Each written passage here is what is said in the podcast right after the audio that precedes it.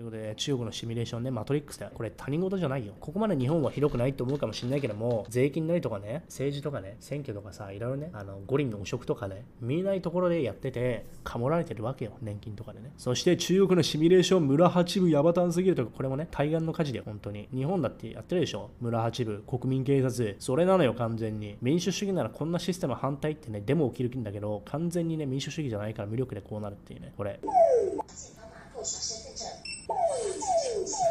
サイレン鳴っちゃってるよ。これ電車のゲートね。チケットを通すゲートね。電車の駅の。これさ、中国ってさ、情報統一化しちゃってるから、国が全部情報持ってんだよね。借金してる数とかさ、ゴミを勝手にポイ捨てした罰金とかさ。で、それで、ね、あなたの国民度がポイント化されて低かったら乗車拒否。